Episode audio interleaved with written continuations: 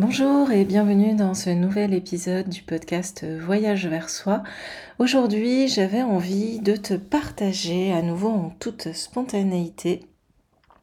un épisode au sujet de la constance et notamment euh, parce que j'étais en train de réfléchir à ma pratique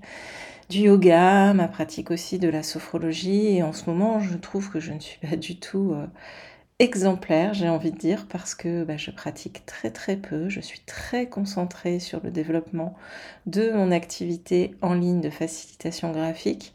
et j'ai perdu un petit peu cette routine que j'avais il y a à peu près un an quand j'ai suivi ma formation pour devenir professeur de yoga. Et j'avais envie de t'inviter à réfléchir aussi à toutes ces choses que peut-être tu as mises en place, ou peut-être ces pratiques, ces rituels, ces habitudes que tu as mises en place et puis qui, euh, en fonction des circonstances, de la vie, des priorités, ont été mises de côté, peut-être pendant un moment, peut-être pendant plusieurs semaines, plusieurs mois. J'ai envie de t'inviter à observer l'attitude que tu as par rapport à cette inconstance, entre guillemets,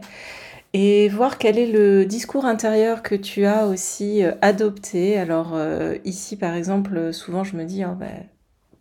franchement c'est dommage d'avoir investi du temps, euh, de l'argent et puis d'avoir vraiment fait une superbe formation et de ne pas la mettre en application.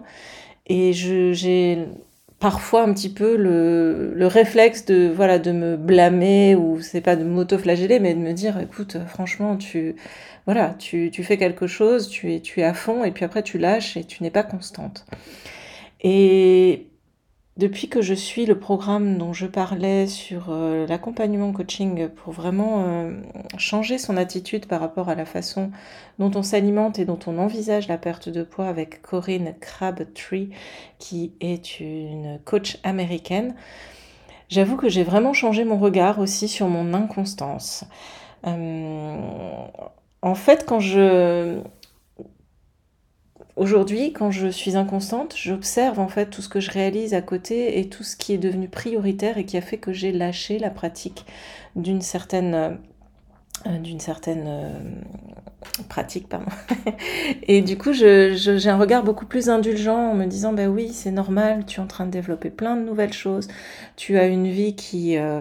est dense, riche, mais qui est aussi compliqué à articuler. Tu es une semaine sur deux avec ton fils, une semaine sur deux tu vas voir ton compagnon. Donc euh, il y a beaucoup beaucoup de changements et y a, ça devient difficile de ritualiser les choses. Voilà, donc j'avais envie de t'inviter aussi à avoir un regard peut-être plus indulgent euh, sur les moments où tu as investi du temps, où tu as mis en place une habitude, une routine, et puis que tu la lâches. C'est ok, c'est ok parce que c'est on est on est humain et c'est difficile d'être constant sur la longueur. Le changement, c'est vraiment quelque chose qui prend du temps. Voilà, le changement, c'est vraiment quelque chose qui prend du temps, qui s'installe sur la durée, et on peut avoir beaucoup de, euh, de retour en arrière. C'est quelque chose de non linéaire, et j'aborderai vraiment ces aspects-là euh, de comment euh, aborder le changement dans un prochain épisode. En tout cas, voilà, j'avais envie de te partager cet épisode en toute spontanéité,